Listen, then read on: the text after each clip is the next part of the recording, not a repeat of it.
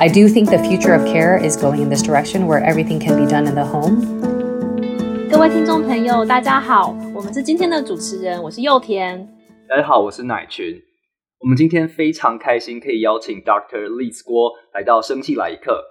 Liz 是二零二三年 BTBA 年会的 Keynote Speaker，他的演讲大受好评，也因此我们再次很荣幸的邀请他来到我们的 Podcast，让更多人可以听到他的精彩故事以及产业洞察。Liz 现在是数位医疗公司 Everly Health 的商务长，他在之前也在 Everly Health 担任医疗长。而在加入 Everly Health 之前，Liz 曾担任大型医疗保险公司 Anthem 的副临床长，也曾共同创办两间新创公司 New Pathway。Education and Technology Group and Infinite MD。那我们这一集的访谈会由英文进行。此外，除了非常丰富的职涯经验之外，Liz 同时也是一位妈妈，养育三名小孩。而且她小时候其实是在台湾出生，在小学之后才搬到美国，所以她非常能够体会留学生到不同文化求学就业的经验。Hello everyone, uh, I'm your co-host today. My name is Yu Tian. I'm co-host Nate Chen. Hi, Liz. Welcome to the Moments in Biotech podcast hosted by BTBA, Boston Taiwanese Biotech Association.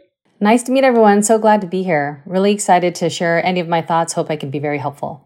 It was our great honor, and also we are so excited to have you on our podcast, Liz. Also, by the way, Liz, do you know that uh, your talk was rated as one of the audience favorite sessions at our symposium this year. I appreciate We're that. So delighted. we love it so much, and we are so delighted that you come to our podcast, come to BTB again to share more insight with us and uh, to our audience. So I think at the beginning, uh, could you please briefly introduce yourself to the audience, please?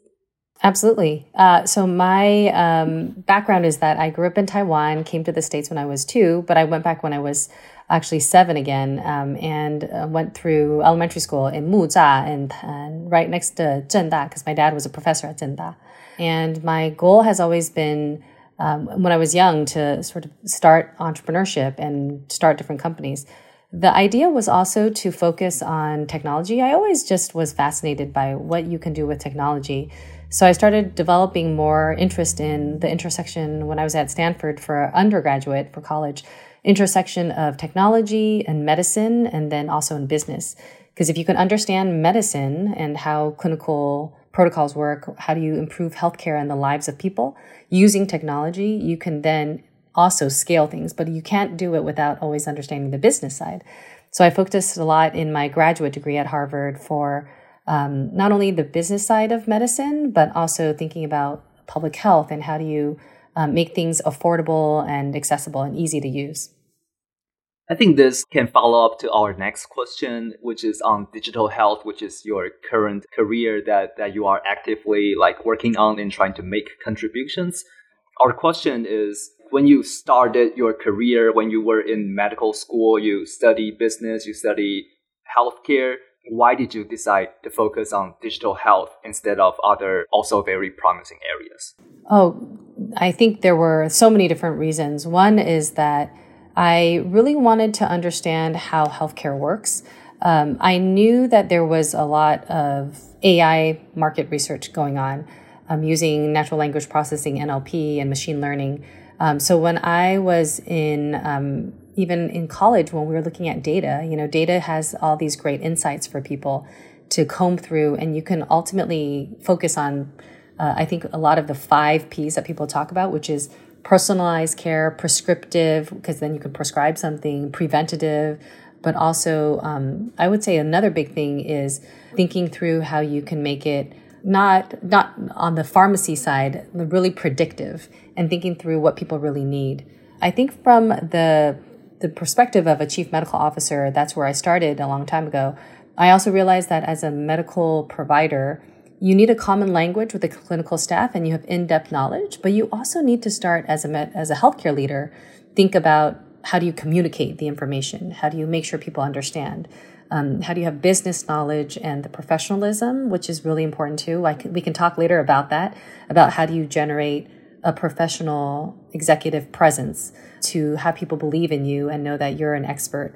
And so there are certain skills and approaches that I took over time to really show I'm very helpfully useful to the company. I can problem solve, I can speak, I can communicate, I can work through the different channels and make my boss look good, but also make sure that people that I lead in my teams feel like they have a professional roadmap and ways to progress in their career. Um, so these are all really important. Um, and thinking about starting companies allowed me to control all of that, control the culture I wanted to build, the people I wanted to work with, the investors I wanted to invest in me, and then create the destiny in the future of where I think healthcare can go which is what got me excited about entrepreneurship. Yeah, so I think Everly and you have been working on the digital health area. So maybe you could explain a little bit more about like what you've been working on recently and, and what Everly Health is working on so people will have a better understanding about okay what is the current landscape of digital health? Yes of course. Everly is a home testing company. We our consumer uh, brand is called everly well e-v-e-r-l-y-w-e-l-l you can order any test online. We have over 50 different tests from fertility tests with a few drops of blood. You get it in the mail and you put it in and then you can mail it back to food sensitivity. If sometimes you feel like sometimes I eat anything from let's say 竹笋 to like you know milk or um, you're not comfortable, you want to know what you should eliminate from your diet to give you less bloating or uncomfortable feelings, to things like diabetes and cholesterol. And we work on the consumer side, which is half our business. Um, most recently, I transitioned at Everly to the business side of things, where I run the program for all the kits and businesses that we sell to insurance companies. And this is things like they're called gaps in care, which insurance companies need to make sure they allow for testing for certain things, such as colon cancer, colorectal screening, or diabetes or cholesterol, and they can get them on a prescription. So if someone has high cholesterol, an insurance company is measured on whether or not they have access to something called a prescription, like a statin a drug uh, that covers that. So we sell this service to a lot of insurance companies. It's a really interesting part. During COVID, everyone started doing home testing with COVID tests. So the company at Everly, well, Everly grew because it was a great time for people to now know and be comfortable of doing their home self administered test I do think the future of care is going in this direction where everything can be done in the home, measuring blood pressure. And you can imagine walking into a house and having you scan the house, the scan can, the house can scan for diseases, for viruses, for um, how your baby is doing, if you're um, the right temperature, you know, all the smart homes and the future of care, I think will be in, um, you know, our own closed doors. I, I saw an interesting combination of virtual care and at home diagnostic kits like that are both offered by Everly. I think that's a very interesting and powerful combination because you probably would like some testing, some diagnostic um, results to make virtual doctors to help understand the patient better. So, so I think that's like very powerful. Tell us a little bit about your vision in digital health, for example, like why you decided to go for the kind of dual track diagnostic at home and virtual care combination at Everly? Absolutely. We are excited about the future of how you can do care in the home with the doctors um, and patients and nurses all working together. So right now it's it's kind of table stakes. Everyone knows virtual care. You can have a consultation with the doctor. But if you if the doctor doesn't have all the records, the information they need, the testing labs, um, it's hard. 70% of all diagnosis comes from a lab test. And we know on top of that, that if you have a lab test with all the markers, then you can have a real consultation to understand what's going on. Because if a doctor, if I just look at you, I don't know if you have COVID. Um, you may look sick, but how do I make sure? So if I can test you for COVID, um, it's much, much more productive. And so the goal is to do that, but then to do the next step, which is can I now give you a prescription same day where I send a prescription to your home or I send it to your local pharmacy? Next step would be how do I monitor and have a repeat visit in a month? Or if I put you on a prescription, how do I make sure you have your diabetes is getting better and better? Or that you had questions about fertility. Are you getting the right care? Can you follow up with me now that you develop a trust with me as a doctor for you? So making sure we have the voice of the patient was why I got excited about how do I do an end to end solution, like closing the entire loop so that no one gets lost in, you know, the, the screening. So number one thing is getting people screened. Number two is then making sure they have the right care. And number three is following up on that care, um, which I'm really excited about. And also the idea of making sure that the culture and the um, people that want to get tested don't feel like it's scary. Some people don't want to see a doctor, and it's very hard to do that sometimes when you're not sure. So I knew that Everly was a great place where people now have um, fun wine and cheese parties, you know, to do testing together and make sure that they're all healthy. And, um, you know, you're seeing a lot of retailers and people changing, right? People are consumers now driving the healthcare, both from Walmart Health, where they have available in more than 30 health centers located super center stores. Um, they, I mean, you could see Costco going after this. The various um, Amazon now is doing um, virtual consults for nine dollars a month, and we're seeing one. They purchased One Medical or CVS bought Aetna health insurance company, and so you're seeing a lot of these aggregations of um, multiple tech companies, retail companies, and all of those going after healthcare. Yeah, that's very interesting. And I really like the idea of the end to end solution that you described. And I think in the current years, we saw like very incredible changes in, in the world, like technology, like communication technologies, or like improved logistics by, for example, Amazon and other like vendors. And we see like massive technology improvements in, for example, AI and like the combination of information technology and in medicine. So, what do you think about digital health in the next few years, like three to five years? And could you like have bold predictions of what will happen in like 10 years after now? Sure. I mean, I think there's a lot of movement. I can tell you a bit about their areas I think uh, that are really interesting. So, of course, AI and ML software is going to rely heavily on the pre market risk assessment by the FDA. They're now looking at how do they analyze risk and monitor um, life cycle of devices that would contain expectations for manufacturers to monitor? Um, there's quite a lot also happening over the counter regulation is changing. So now you can do your own COVID test and get a prescription, right, without a doctor actually reviewing the lab. Um, so the future of over the counter drug is also changing. A lot of drugs are going off patent. So you'll now be able to prescribe or even not even get a prescriber, just basically buy drugs over the counter in the US. There's also a lot of electronic health record changes, um, things that will be more easily accessible and interoperable. Um, information blocking used to be something where you know you go to a hospital, they're not really sure if they can give you their CT scan or other things, but now it's a lot of data exchange is requirement for hospitals to provide.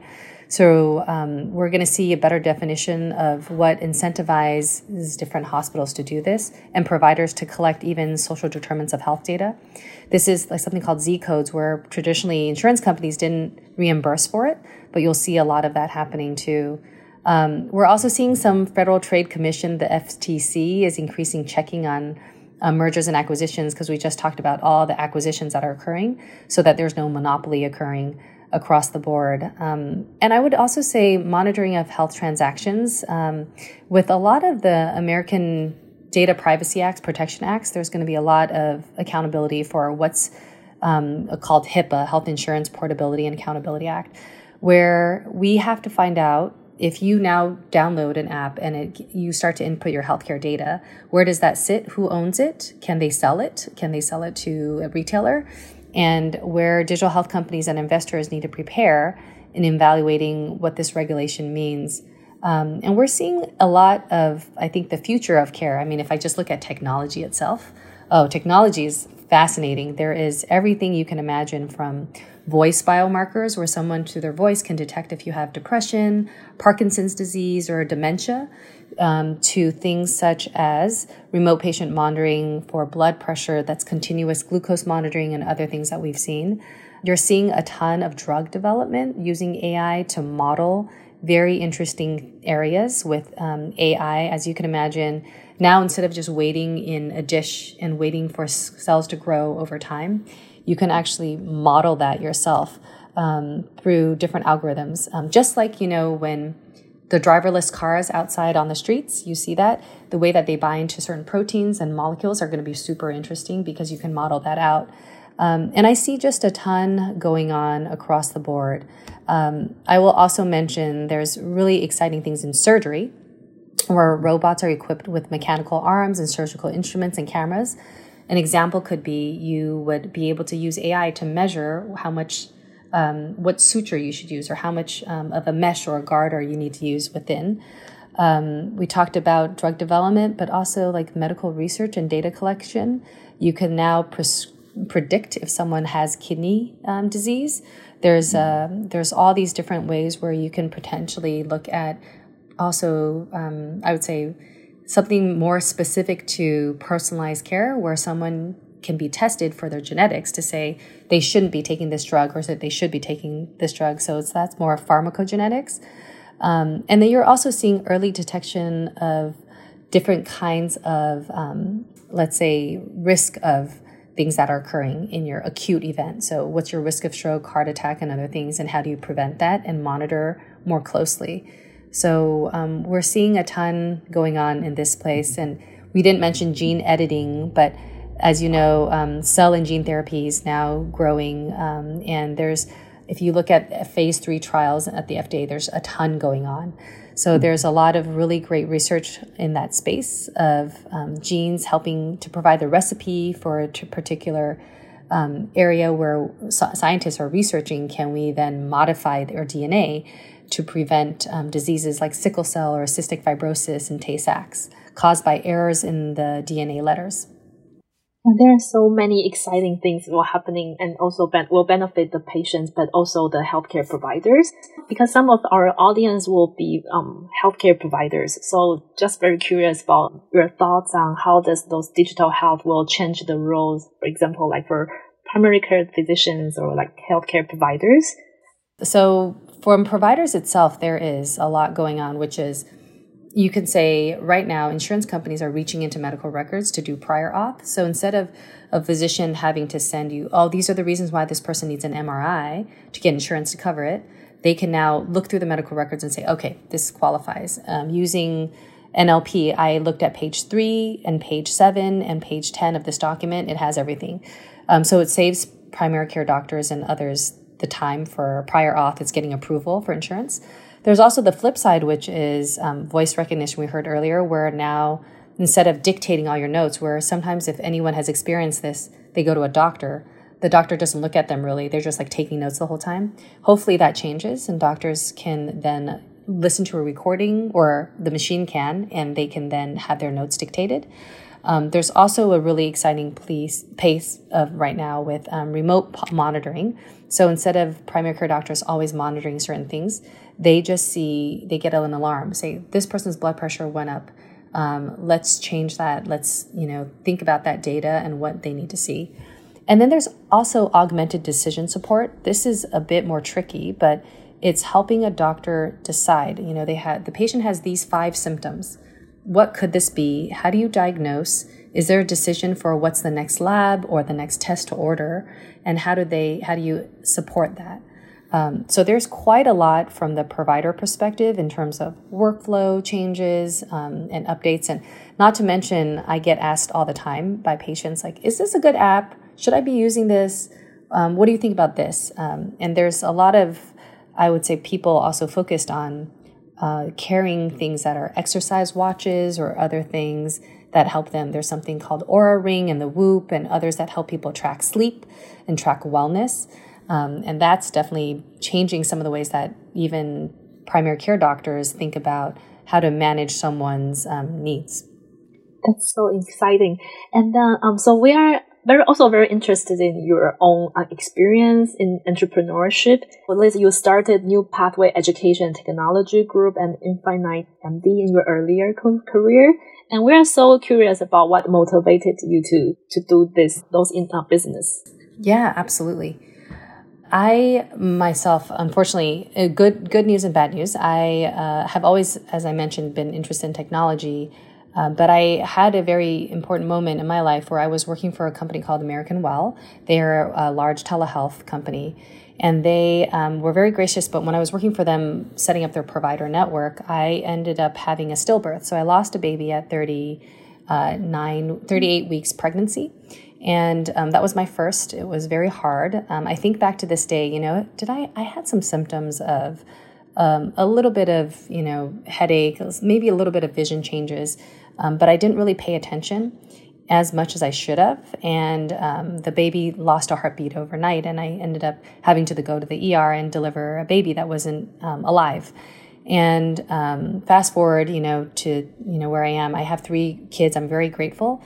But thinking about that and all the ways that perhaps my symptoms could have been caught, things that I could have done, and how do you predict, analyze, prevent mm-hmm. um, is something that I really believe in. And trying to scale digital health to engage with consumers um, in a way that breaks down infrastructure barriers. You know, when people live, and live in rural areas or places with um, poor provider access, I think is really important for me. And I really thought that telehealth and these types of services will help build the future of care. Um, so I, after what happened with me, I ended up starting a second opinion business to help patients understand if if they're not sure about what their provider's saying, can they get a second opinion? Can they get someone else to help them who's an expert in their field of, let's say, cancer or genetic disease, um, and get information?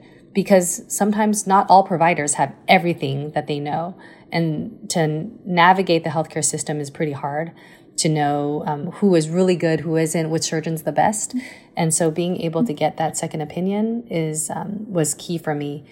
I also feel like um, managing all of the family life of managing um, a startup is um, really fun, but it's also a, a lot of heartache and a lot of perseverance. And I'm happy to share some of those techniques and things that have I've used to help myself get better at um, managing family, friends, work life.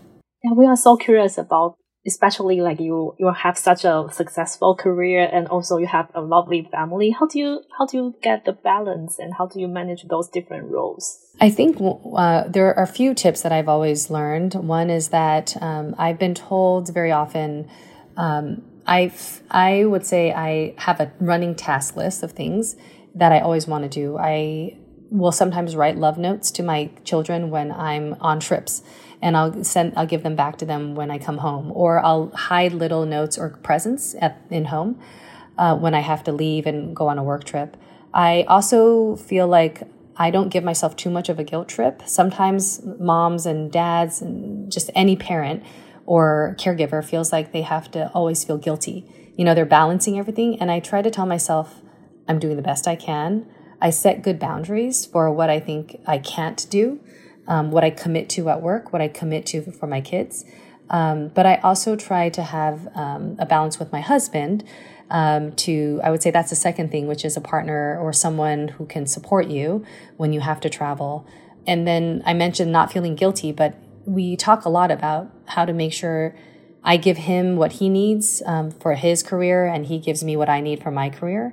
Another thing I do is also I tell myself I'm going to probably make mistakes. And I always say that. I'm I'm but I try not to give myself guilt.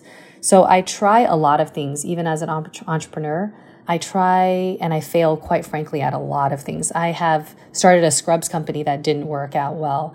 I um, I mention this all the time, but I've applied to a Fulbright and I had to do it twice um, I applied to many wards. I took a, I took time off between med school and business school. Um, I think I listened to my own body and mind and heart to figure out if there are times where I need to take a step back. Even when I lost the baby the first time, I um, took a year off. So I gave myself the room to, you know, take the breaks I need. And then to understand that if you try for things, you may fail and you may fail often. But um, I believe diving into failure allows you to unexpectedly succeed.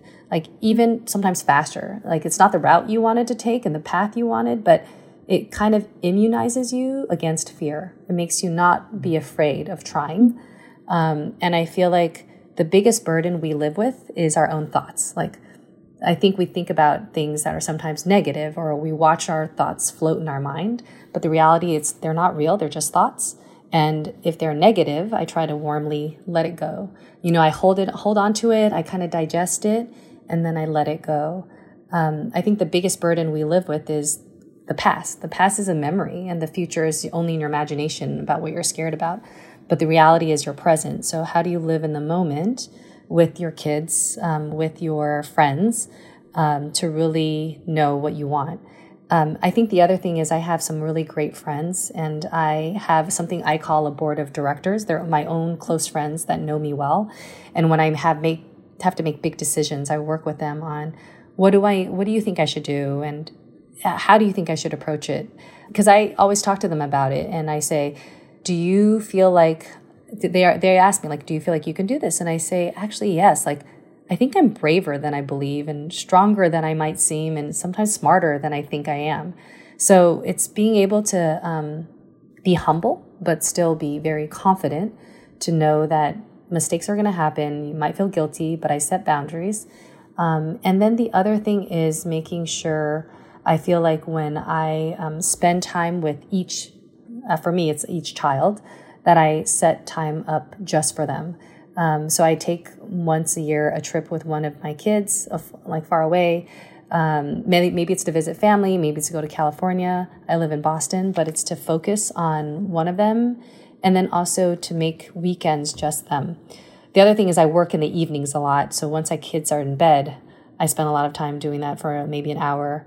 Um, and I try not to waste too much time on things that are like social media and others because I feel like when I notice I get my energy zapped from it, um, then I know it's a bad idea. But if I just look at one or two cute videos that are funny, it gives me a lot of energy. So I try to figure out what are my energy holes. Um, even with people, some people are very draining. So I try not to focus on too many of those that are very draining. And I try to protect my own energy and time. Those are really great tips. And also, um, Liz, you are an Asian female entrepreneur and also physicians in healthcare industry. What kind of challenges have you faced, and how do you like kind of um, to speak up for yourself, and how do you deal with those uh, challenges?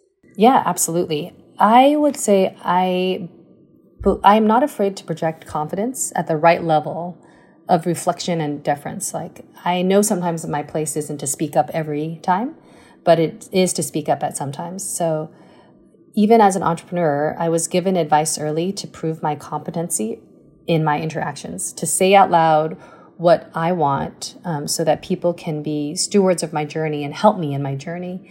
Um, and because I believe that thoughts and beliefs we mentioned earlier are very powerful and they can translate into action. So you have to believe in yourself and your abilities. Um, as any pitch as an entrepreneur, I always focus less on myself and what I'm offering. And I explain how I'm going to solve their problem and working with me. So it's a win win. Like I can win, you can win. Um, I always enjoy building connections quickly. I think as a female, there is a bit more of, you know, I ask about people's kids, their family, uh, their recent vacation.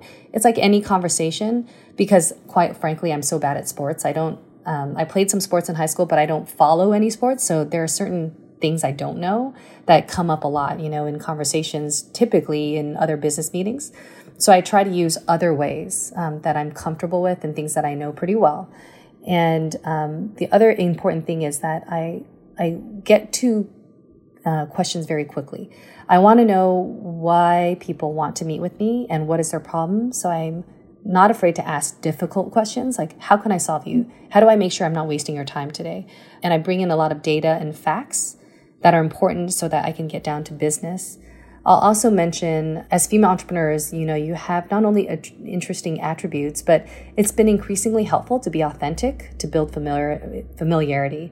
Um, this has been really true for especially the pandemic. People, I think, are less inclined to kind of protect with their background. They're, the people have become more open and authentic. You know, when you see people's laundry or their houses now on video.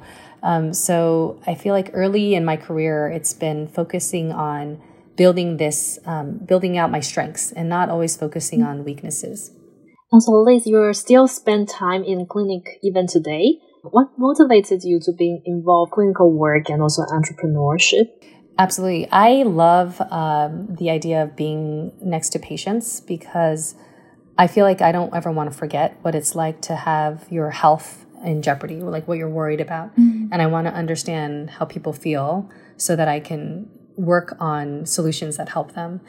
I also love being close enough to different people around the country that are all sorts of levels. You know, I think after a while you end up as a person professionally uh, uh, associating with a lot of people in your same, uh, I would say, network. So I have a lot of doctor friends or others in business, but I don't want to forget some of the patients that are, let's say, construction workers or um, those that are coming to me for urgent care needs. And that reminds me a lot of why I started in medicine already.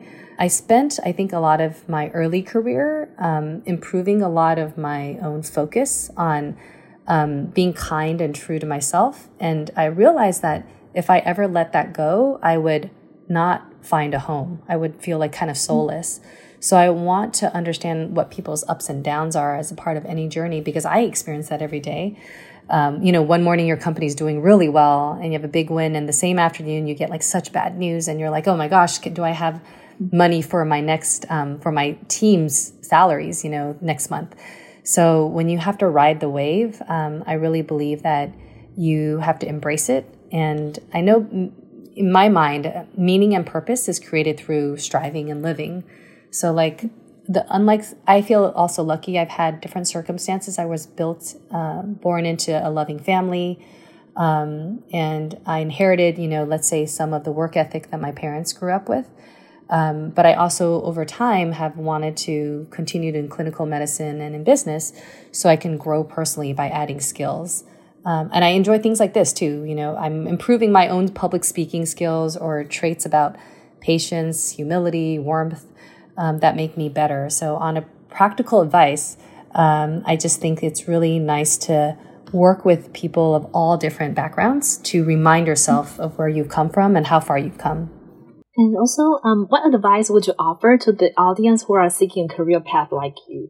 Because I think you integrate different trajectories of your career very well. Yes, absolutely. I think the global environment and workforce is con- constantly changing as we're evaluating our careers in life.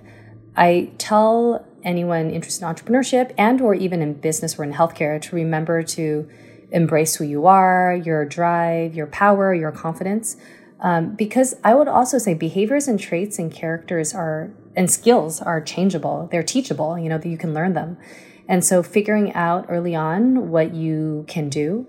I would also say think about your own brand. Uh, what do you have to offer that is unique? And maybe you don't know it yet, but think about it and spend some time on it so that you can start to show that to your boss, to the opportunities when you're interviewing. Um, and we can't predict everything, right? We but you can determine how you react to situations and respond to people and respond to failures we mentioned earlier. Um, and the only thing that we can really rely on is that life is always changing. We're never still, and neither is the world. So change is the only thing that's constant. So celebrate those changes, celebrate the little victories. It's not about achieving everything, but living in a moment of like satisfaction where you can find it. I also think it's really important for people to uh, be open to uh, feedback. Like I take a lot of feedback in. It's it's sometimes hard to hear, right? I'm not good at everything, mm-hmm. um, but being able to say like, oh, you know, I got this feedback from someone, and say, you know, they have a good point. I could be better at this. Uh. I will also mention a few professional things, uh, advice that I recommend everyone to do is really thinking about how to communicate clearly and objectively within and without and outside the company. So first within your own organization, how do you show your value? How do you make sure you say sometimes it is me. It's not just we did this, it's I did this. And translating it into a sense of your ability and uh, shared responsibility that I want to make this company better but also networking with people outside the company and sharing that. And that also is entailing some branding, social media posting, and things like that. I recently have started being more active on social media. I don't always do it, but I have recently on LinkedIn. Um, and I hope people can find me anytime if they're looking for me I'm happy to share thoughts. Um, I'm at Liz Kwo, just L I Z K W O, because um, I, I love hearing from people. And my goal is to kind of share this idea of being a professional and having clear collaboration and working with people inside your company, but also outside, and being okay with facing, we talked about role changes or criticism and how do you interpret that. I will also mention this idea of being very focused on what your culture of your organization is looking for.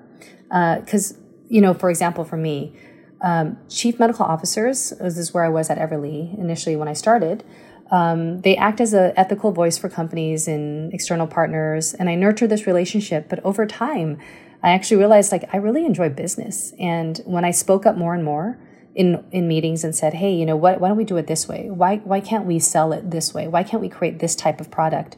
My CEO actually uh, said, "You know, we've been interviewing for a chief commercial officer, but maybe maybe you you would want the role." And she offered it to me. Mm-hmm. Um, and so, being able to look within your organization to figure out like where can I deliver deliver value.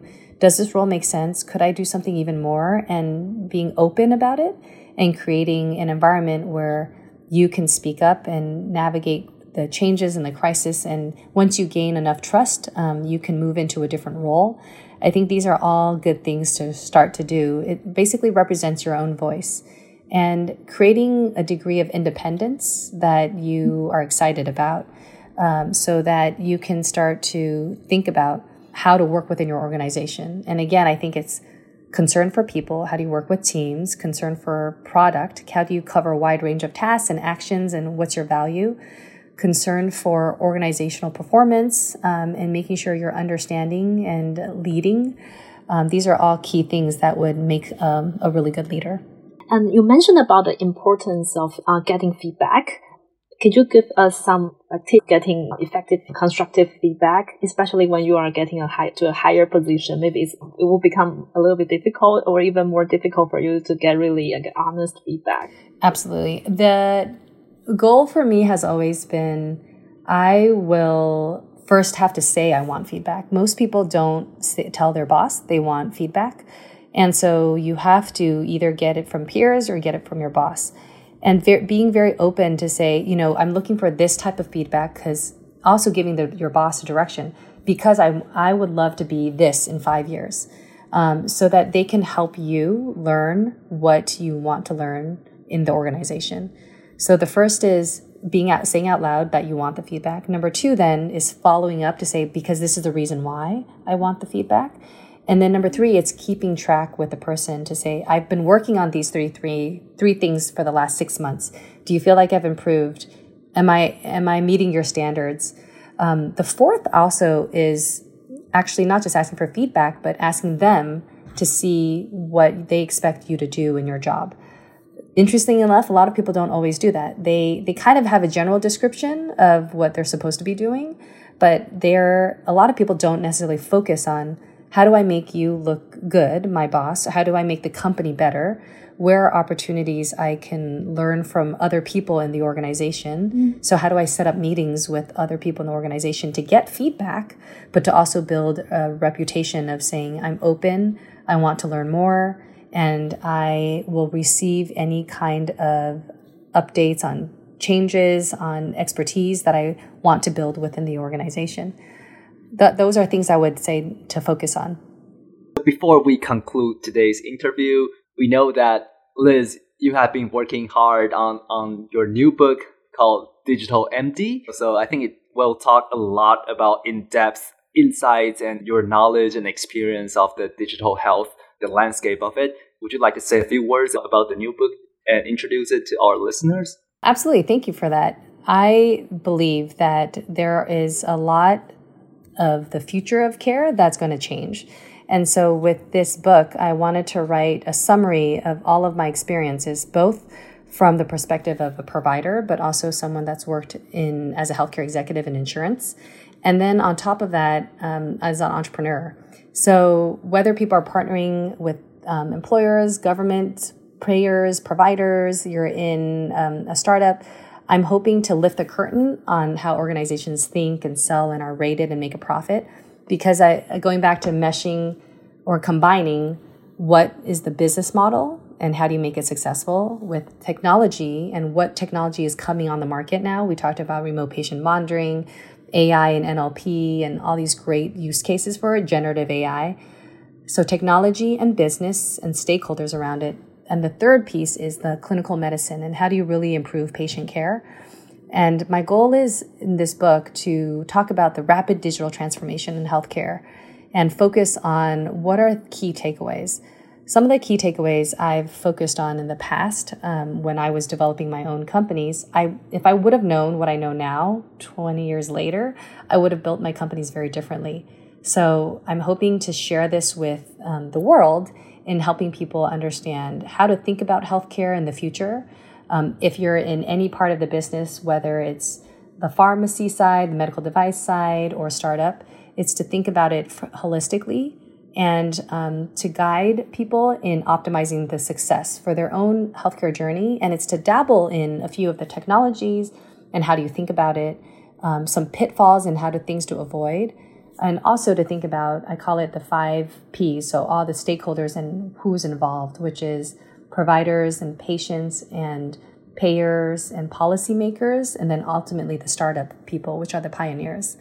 So I'm hoping to um, release it in April. Uh, you can buy it now on Amazon. So thank you for asking. Um, I would be excited to talk more about it if people want to reach out. That's amazing. Yeah, I think when I enter or when I start to know more about healthcare and biotech industries, it's like it's very interesting to me to learn that the number of players and stakeholders involved in the system is massive and very complicated and like I'm very very excited to read your insights on the holistic view of the very complex system. I think that's going to be very helpful, and I look forward to it a lot. That's great. I'm so excited. Uh, thank you for also asking about it because there is no better time. We are at such an amazing uh, journey of our digital health. There, it's it's going to change everything, and I really love that we are talking about it so that people can embrace and figure out early on what's going to happen. I'm very curious about like um how do you see yourself like in the next five or ten years, your long term and short term goals?